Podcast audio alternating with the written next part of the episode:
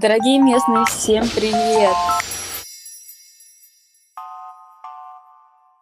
А, в эфире Лондон из э, The Capital. Меня зовут Антон Лужковский, и мой сегодняшний гость Александр Киндиков. Александр, прием-прием, здесь ли ты? Прием-прием, привет! О, класс, я тебя слышу, здорово. Ну что, Лондон из The Capital – это передача про тех, кто получает UK Talent Visa и уезжает в Туманный Альбион. И, Александр, ты в Лондоне с 18 года, правильно я понимаю? Да, все правильно. Уже почти 4 года. И как оно там? А, отлично. Больше, чем отлично. А, на самом деле, в момент, когда я здесь оказался, там, давным-давно на собеседовании, это первое чувство, которое ты испытываешь, выходя здесь на улицу, ты чувствуешь себя как дома. Хм. Um, это не связано а, с языком. Это, это, это что? Ты откуда вообще оригинально? Um, оригинально я из-за Уралья, угу. но пожил я в разных местах, в том числе в Москве, примерно лет 10. Вот, и в 2018 угу. году оказался здесь. Окей, а, а почему тогда, ну, как бы, я верю, что Лондон не очень напоминает Зауралье. Вообще не напоминает Зауралье. Это не связано с языком, хотя, mm-hmm. казалось бы, но это связано с отношением. Во-первых, здесь все чудовищно вежливые, и это, это великолепно. Но ты приезжая сюда, это как театр начинается с вешалки, вот э, страна и город, они начинаются с таможни, когда, когда ты подходишь, значит, к офицеру и отвечаешь на разные вопросы. И угу. самые доброжелательные, самые, не знаю, юморные ребята были здесь на таможне. Вообще не похоже ни на одну любую другую таможню, которую я проходил до этого. Любопытно, потому что у меня нет таких воспоминаний от э, лондонской, э, ну, в смысле, английской таможни. Я помню, что мы очень долго проходили паспортный контроль, и это было, ну, точно не про шуточки, а очень строго и как-то напряженно. Да, возможно, просто мне повезло и в тот раз, и там в пару последующих. Ну, это такой объединяющий опыт. Постоять долго-долго в очереди, а потом пошутить с офицером, которому, в общем-то, уже здесь надоело стоять. Как тебе? Окей. Так, и ты, э, ты, собственно, в Лондоне, ты работаешь в Мете, и ты, ты как, ты в 2018 году переезжал, э, уже работая в тогда в Фейсбуке, или ты в Лондоне уже попал туда? Я переезжал для работы в Фейсбуке, то есть я получил рабочую mm. визу, э, как бы поддержанную Фейсбуком в 2018 году, mm-hmm. то есть я сразу mm-hmm. приехал в Мету. Окей, okay, то есть ты работал в Москве, и ты решил устроиться в Facebook в Лондон, и все получилось? Да, а, до этого я работал в Яндексе, ну и ага. в какой-то момент мне стало немножко скучно, я стал искать новых возможностей, проходил разные собеседования, и в какой-то момент я оказался в Лондоне и такой, о, здесь я остаюсь.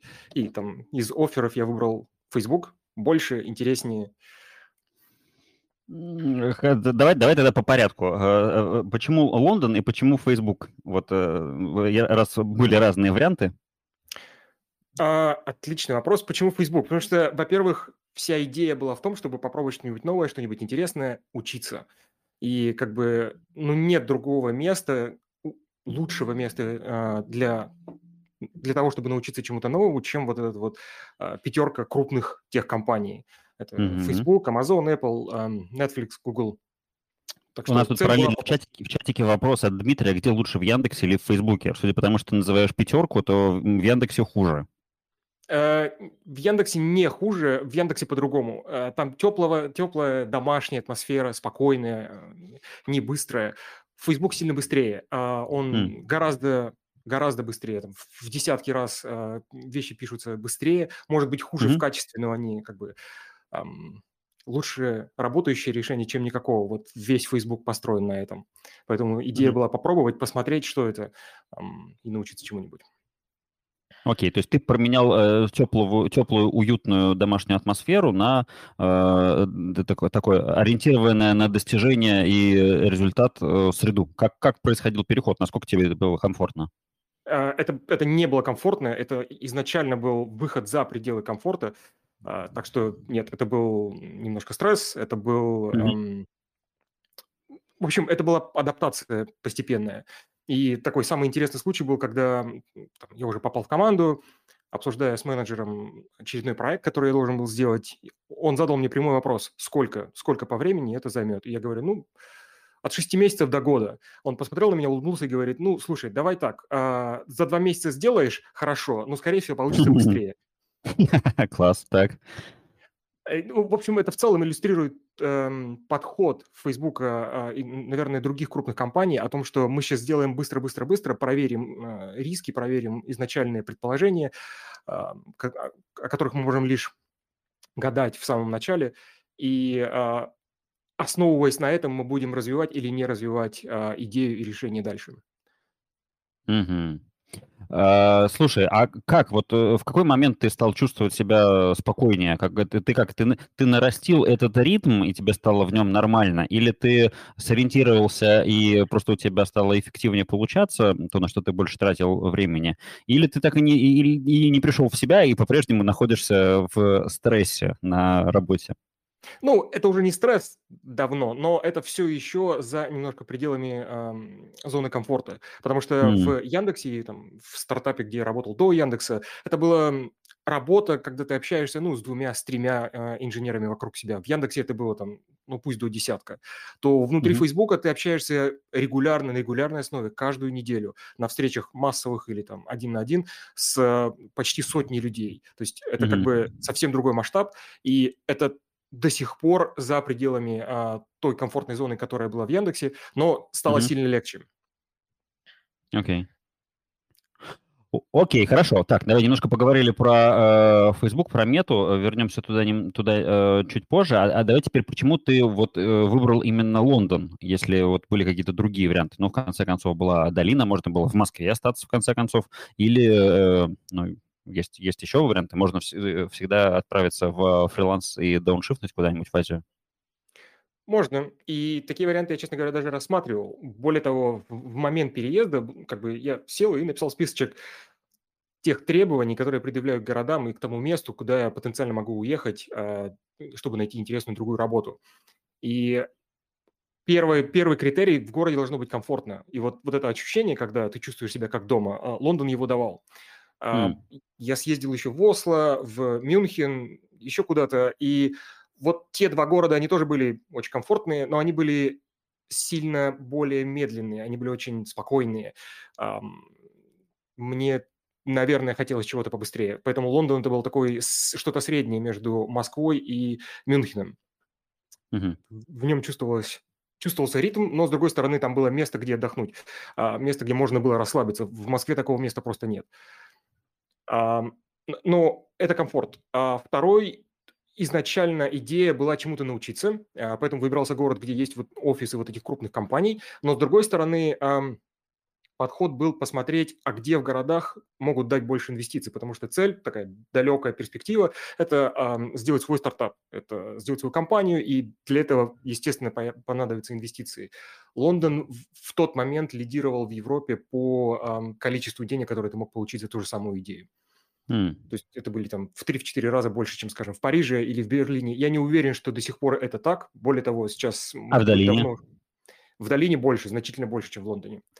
Mm-hmm. Но долину, во-первых, я на тот момент не смог туда съездить, потому что э, имея диплом Бауманки, у тебя, как правило, появляются проблемы для того, чтобы съездить в Штаты. Ну, да, а, но последующий опыт поездок туда мне не показалось там комфортно и уютно. Там как бы существенно более расслабленная атмосфера, чем в Лондоне, как ни странно. Так. И ам, там не самый комфортный мир для того, чтобы жить. Как по мне. А как тебе, кстати, жилось в Москве? Насколько тебе комфортно там было? Москва научила меня жить быстро. И это я за это и страшно благодарен. Ам, как бы Москва это город для работы. Там идеально сфокусироваться на том, что ты делаешь, и игнорировать все остальное.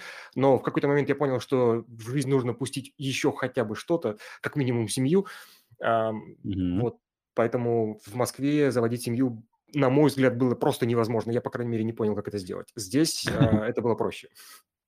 Типа служебный роман. Ну, роман и семья у меня появились еще в Москве. Просто жить на два мира, когда ты успеваешь и работать, mm-hmm. и а, вот этот вот work-life balance, а, соблюдать его в Лондоне было значительно проще. Интересно.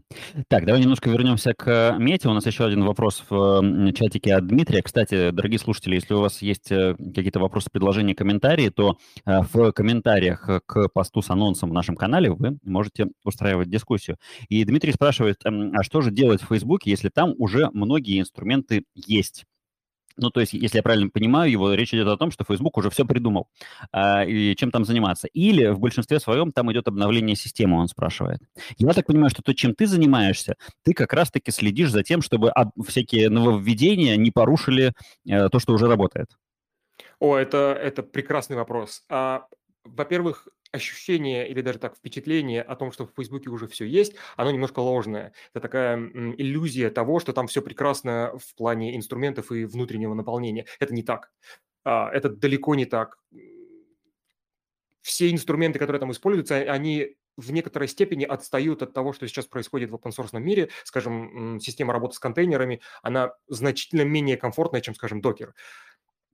Поэтому там есть чем заняться, а, и там есть очень много мест, где себя приложить, а, где, значит, придумать какое-то решение, которое до тебя просто никто не делал. Потому что, в отличие от большинства других компаний, за пределами фанга, естественно, а, Facebook – это про масштаб. И вот mm-hmm. что бы ты ни делал, маленькое какое-то решение где-то там, это всегда будет применимо там на огромное количество машин, дата-центров по всему миру. И это интересный вызов. Mm. Круто. Слушай, а э, можешь сказать, э, я, я понимаю, у, у нас были уже гости, твои коллеги, они говорили о том, что они связаны по рукам и ногам и говорить вообще ничего не могут, но тем не менее. А э, метавселенная будет метовская в этом году?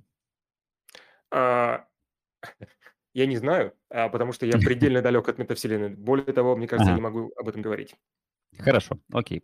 А, Дмитрий спрашивает дальше. Как твой день проходит? Сколько часов в день ты работаешь? Э, какие у тебя выходные? Какой у тебя отпуск? Как вообще действительно выглядит а, жизнь э, такая типичная сотрудника Меты, живущего в Лондоне? Я не уверен, что это будет типичное описание дня сотрудника Меты. День начинается утром, естественно, а примерно в 6.30 в 7 утра. После этого я встаю, делаю там быструю какую-то зарядку а, и два часа работаю над своим проектом, никак не связанным mm-hmm. с Фейсбуком, там, до 9, 9.30 примерно. После этого я переключаюсь, потому что работаем мы сейчас из дома, а, за рабочий ноутбук, и часов до 6-7 вечера я работаю а, на мету с перерывом mm-hmm. примерно 40 минут на обед, может быть, час. И потом mm-hmm. у меня есть вечер, который я посвящаю семье. То есть я mm-hmm. как бы отключаю просто все, а, потому что, ну, это то время, которое просто больше уже никогда и ничем не заменить, его не восполнить. Так, а выходные? Выходные есть, а, естественно, но я их делю, как правило, на две части. Один выходной я провожу с семьей целиком, а, опять же, без mm-hmm. девайсов связи, телеграмма и всего остального слака. А второй я провожу работу, опять же, над своим проектом от 8 до, не знаю, до 10 часов примерно я трачу, как правило, это воскресенье. Угу. То есть ты бы... ты...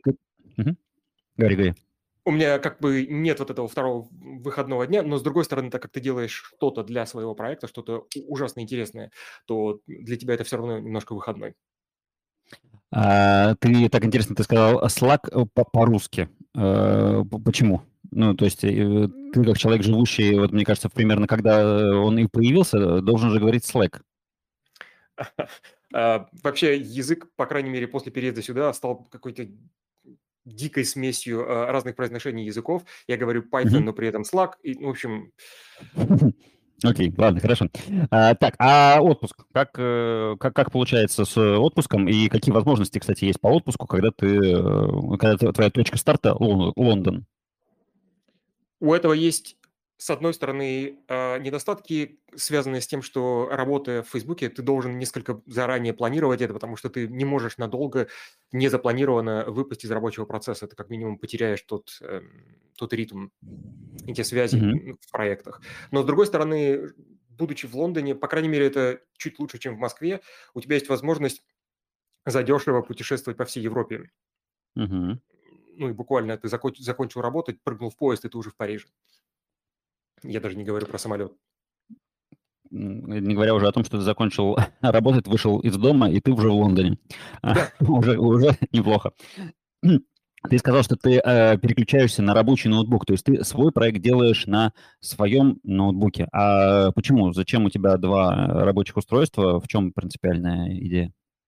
Эм, идея в том, что на рабочем девайсе, во- во-первых, там всё- за, за всем следят, естественно, потому что это некая часть Фейсбука или Меты сегодня, а, которая принадлежит Мете, и все, что ты на ней делаешь, принадлежит Мете. Угу. Так как нет таких, каких-то рамок рабочего дня, которые выделяют работу для на мету, а, то нужно как минимум в, в мире девайсов разделять. Плюс, mm. когда мы туда пришли, буткемпе, в первой лекции, когда нам раздали девайсы и сказали, вот, э, пожалуйста, пользуйтесь, а, они сказали, что делайте на нем что хотите, кроме э, там своих open source проектов или бизнеса, который, не дай бог, э, решите делать. И, естественно, оставили ссылку на сериал «Силиконовая долина». Там была великолепная иллюстрация, почему этого не стоит делать. А, а почему для тех, кто не в курсе? Потому что однажды, если вдруг э, ты построишь огромный миллиардный бизнес, э, к тебе могут прийти и сказать, извини, ты построил его на собственности компании, и, mm. э, возможно, у нас есть некие претензии на долю или на весь твой бизнес. Mm. Потому okay, что, возможно, okay. ты использовал технологии этой компании. А, хорошо. Так, э, ну что, давай, наконец, про твой проект. Э, то, если я правильно помню, ты говорил о том, что ты решаешь проблему дежавю, как найти то, что вот как-то помнится, но не помнится не очень хорошо. Да, а, это гигантская проблема сейчас для меня, для всех тех людей, с которыми я разговаривал. Возможно, ты со мной не согласишься, но дай мне минуту. Давай, давай. Идея в том, что в, в текущем мире количество мест, откуда к нам поступает информация. Это гигантское количество мессенджеров, это а, браузер, 3-4 браузера на, на одном девайсе, у тебя есть огромное количество девайсов, планшет, 2-3 э, ноутбука, а, телефон, может быть, 2 все это, во-первых, мы вынуждены переваривать каждый день, не говоря уже про социальные сети э, и отдельные приложения для них, но нам нужно это помнить, потому что мы потратили, мы сделали некое усилие, мы потратили время на то, чтобы переварить эти данные и как-то использовать их в будущем. Но когда приходит время, чтобы их использовать, помимо того, что мы должны это помнить, что, в общем-то, невозможно, потому что память у нас обладает определенными естественными дефектами, а, нам нужно во, во, многим, во многих местах оставлять референс на то, а где я это взял, от где я это услышал. Потому что без этого ценность факта или эм, той информации, которую ты выдаешь, она минимальна. И найти потом, где это я читал, ну, очень тяжело. Ты тратишь часы на это. Пример, наверное, не такой расхожий, но, эм, наверное, хорошо иллюстрирующий проблему. Это каждый, там, каждые полгода или там, квартал внутри Facebook или любых других компаний тебе нужно написать, а что же такое делал, или там каждую неделю, скажем, если ты пишешь еженедельные отчеты. И написать mm-hmm. такой отчет не проблема. Проблема приложить к нему а, ссылки и референсы а, на графики, а, другие посты, код, дифы а, в, в код.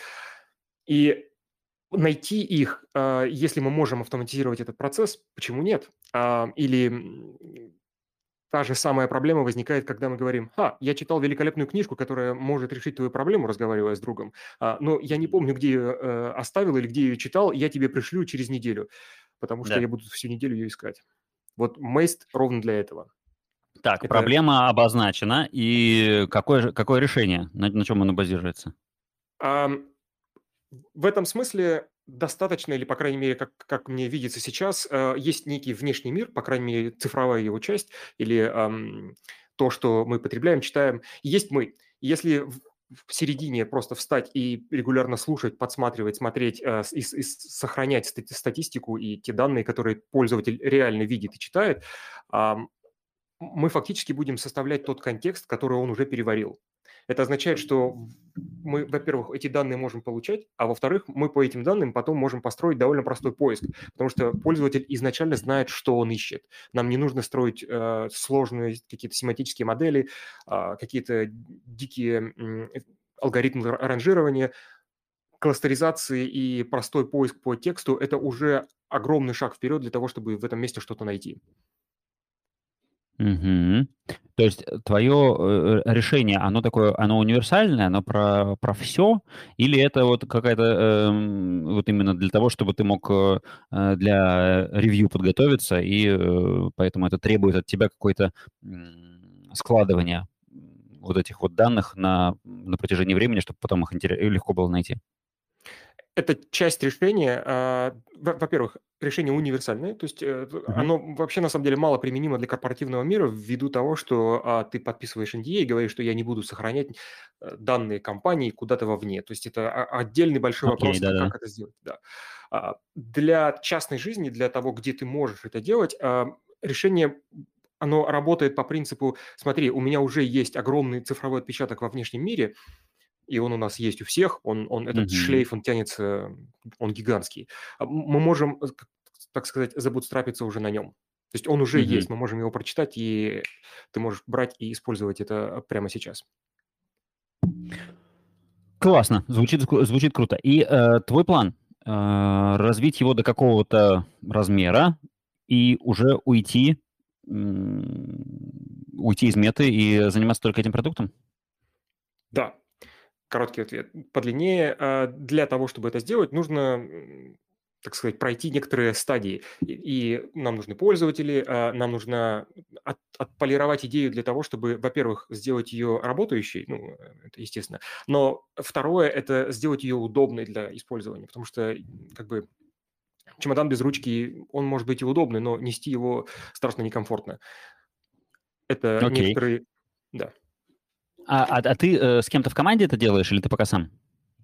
Uh, есть я, есть uh, мой друг, кофаундер, и есть еще пара людей, которые, так сказать, они, им интересно, они приходят и помогают uh, периодически с разными штуками, в которых я не эксперт. Это обработка естественных языков, это machine learning, это вещи, связанные с безопасностью, ну, потому что когда мы говорим, мы будем сохранять все, нам обязательно нужно сделать это супер безопасно, в идеале э, end-to-end encrypted, и для этого нам нужна помощь извне. В том числе нам нужна помощь для работы с э, user experience, то есть то, что видит и делает пользователь, эм, когда он видит перед собой этот продукт.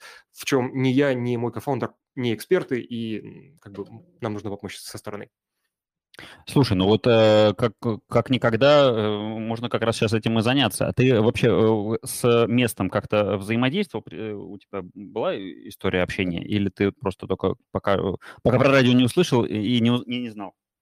Я про место слышал, э, так очень отдаленно, но как-то никогда не, не доходили руки или не приходила идея воспользоваться э, преимуществами этого сообщества. Но я о нем услышал недавно, и да, я планирую... Э, планирую присоединиться и как минимум посмотреть, насколько это будет полезно и э, познавательно. Э, ну, давай вот пр- пр- прямо сейчас, если э, вдруг у нас э, сила комьюнити такая, что, что работает, что даже на э, тех слушателях, которые есть сейчас, или тех слушателях, которые будут слушать в записи, э, найдется, найдутся те люди, которые тебе нужны. Ты говоришь про э, UX, э, ну, то есть вот такими большими мазками. Кто мог бы тебе сейчас пригодиться?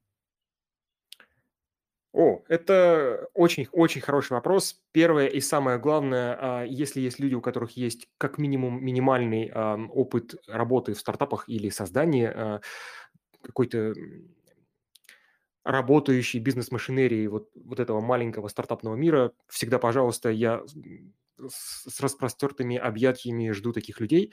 А, это одна сторона. Вторая – это поиск инвестиций. То есть есть сейчас люди, которые готовы дать денег на продукт, но в какой-то момент этих денег все равно станет мало. И если есть люди, которые могут помочь а, найти инвесторов или а, им самим было бы интересно инвестировать, опять же, добро пожаловать. И люди, связанные с machine learning, NLP, ну, то есть Natural Language Processing, опять же, я всегда рад поболтать э, или даже вместе поработать с удовольствием. И э, все, что связано с UX. У нас сейчас есть люди, которые нам готовы и уже помогают с этим, но у нас есть э, пространство для активного расширения.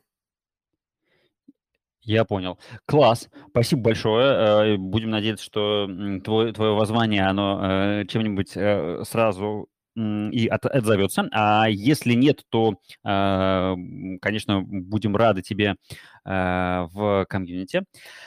И давай вернемся к вопросам. Тут э, Дмитрий у нас активно комментирует, что я еще не успел э, передать тебе как вопрос. Получается ли удаленная работа? То есть э, я так понимаю, что ты переехал и работал еще в офисе, а потом сел в удаленку. Насколько комфортно, насколько быстро адаптировались и, не знаю, стали ли работать так же эффективно или, может быть, лучше даже за э, время удаленки? Ух, это очень хороший вопрос, очень интересный, по крайней мере, он глубокий. Да, удается работать удаленно, но у этого есть свои связанные с этим недостатки и достоинства. Главный и такой э, главное преимущество – ты больше не тратишь время на дорогу. Ты не тратишь это время внутри, э, в подземке, где нет интернета, и ты, в общем-то, бесполезен там, час-полтора э, в день, а то и два. Все время ты проводишь... Так, погоди секундочку. В лондонском метро нету интернета? Да, большая новость. Там в большинстве веток нет интернета, там вообще нет мобильной связи. Так, да. Эпоха динозавров, э, повеяла эпоха динозавров, да, да. давай дальше. Да, так что вот это вот переключение, оно происходит быстро. Ты, нет вот этого большого налога на то, что ты перестал работать над своим проектом и стал работать на Facebook. Это огромное преимущество. Другое преимущество в том, что ты э, больше не тратишь гигантское количество времени на то, чтобы поболтать с кем-то э, возле кофемашины. Это страшно полезные разговоры, и мне их не хватает, и это связано с этим недостаток, э, потому что больше твой нетворкинг так быстро и натура... ну, органически не расширяется. Но ты не тратишь на это время, а значит, ты можешь его с пользой потратить на то, чтобы там, написать документ, а, писать код и прочее но сильно пострадала социальная часть. Вот э, все, что mm-hmm. связано с тем, чтобы договориться с кем-то, а, э, там, взять маркер и за пять минут договориться, стоя у доски, а, э, теперь это тратит, как бы ты тратишь на это часы, на то, чтобы объяснить, а что ж ты такое имеешь в виду. И если раньше это вот такое бутылочное горлышко было только с другими офисами, скажем, с Калифорнией, то теперь это в принципе со всеми. И а, раньше, например, если у тебя есть интерн, это, как правило, такой веселый опыт похода на вечеринку, ты, вы вместе как-то работаете, взаимодействуете, то сейчас это немножко тяжело. Или, по крайней мере, мне так показалось с интерном полтора-два года назад уже. Uh-huh, uh-huh. Из дома получается работать, но, во-первых, э, с этим связаны недостатки, которые можно решить технически э, там, нормальной камерой, э, отдельным помещением работать, потому что если работаешь и ты, и твоя жена из, из того же помещения, то вы, разумеется, мешаете друг другу, когда у вас встречи в одно время. Так что нужно, так сказать, подстроить свое пространство и свой мир, а самое главное, самого себя, для того, чтобы удаленная работа получалась. Uh-huh, uh-huh. Я ответил Ок. на вопрос или... Да. да, да, да, точно ответил, спасибо. А, еще вопрос. Есть ли еще э, PHP в мете? Есть, но это больше не, не PHP, это Hack. То есть это, в общем-то, совсем другой язык. Я не писал на нем, мне сложно сказать, в чем разница, но по словам тех, которые, тех людей, которые вокруг меня взаимодействовали с этим языком и писали на нем, Hack куда более продвинут в инструментах э, из современного мира. То есть вот, то, что, к чему мы привыкли в современных языках программирования, э, в JavaScript или, там, скажем, в Rust, э, в C++, в новом C++, то э, в хаке это по крайней мере, есть. То есть ты можешь это использовать. Может быть, не самым удобным образом, но можешь. И да, хак активно до сих пор используется. Кодовая база написана такая большая, что просто так избавиться от нее ну, невозможно. Поэтому он есть и в полный рост используется. Угу. Последний из существующих в настоящий момент вопросов. А команда, вот эти четыре человека, про которых ты говорила, интернациональная? Да, у нас, по крайней мере, до, до, до сегодняшнего момента была интернациональной. Мой э, друг, он э, из России, mm-hmm. из Москвы. Uh, с нами работал парень из Португалии, и, но он, по-моему, собирается уходить, потому что проблема со временем. Так что, да, mm-hmm. интернациональная. В этом преимущество Лондона. Ты здесь больше не связан границами, языковыми барьерами, культурными барьерами, потому что мы здесь все в одном котле из разных-разных стран со всего мира. Окей, okay, окей. Okay. А, так, ну что, а, у нас подходит время к концу. Я справился со всеми вопросами. Сам, в общем-то, тоже все, что хотел у тебя узнать, узнал. А, спасибо тебе, Александр, огромное. Спасибо тебе Очень большое. Интересно пообщались. Такой у нас э, случился телемост э, из э, Бали в Лондон и еще и в Мету. Это прям а, круто. А, успешного тебе работы над э, твоим начинанием. Я думаю, что э, я буду счастлив тоже им а, попользоваться, потому что боль ты описал очень четко, она как бы как никогда ясна. Так что успехов тебе в этом. Спасибо, спасибо огромное. С удовольствием поучаствовал. Зовите еще. Давай, и подключайся к месту, если получится. Будем рады тебя видеть э, среди участников. На этом London is the Capital мы заканчиваем, и я передаю слово... Stereo.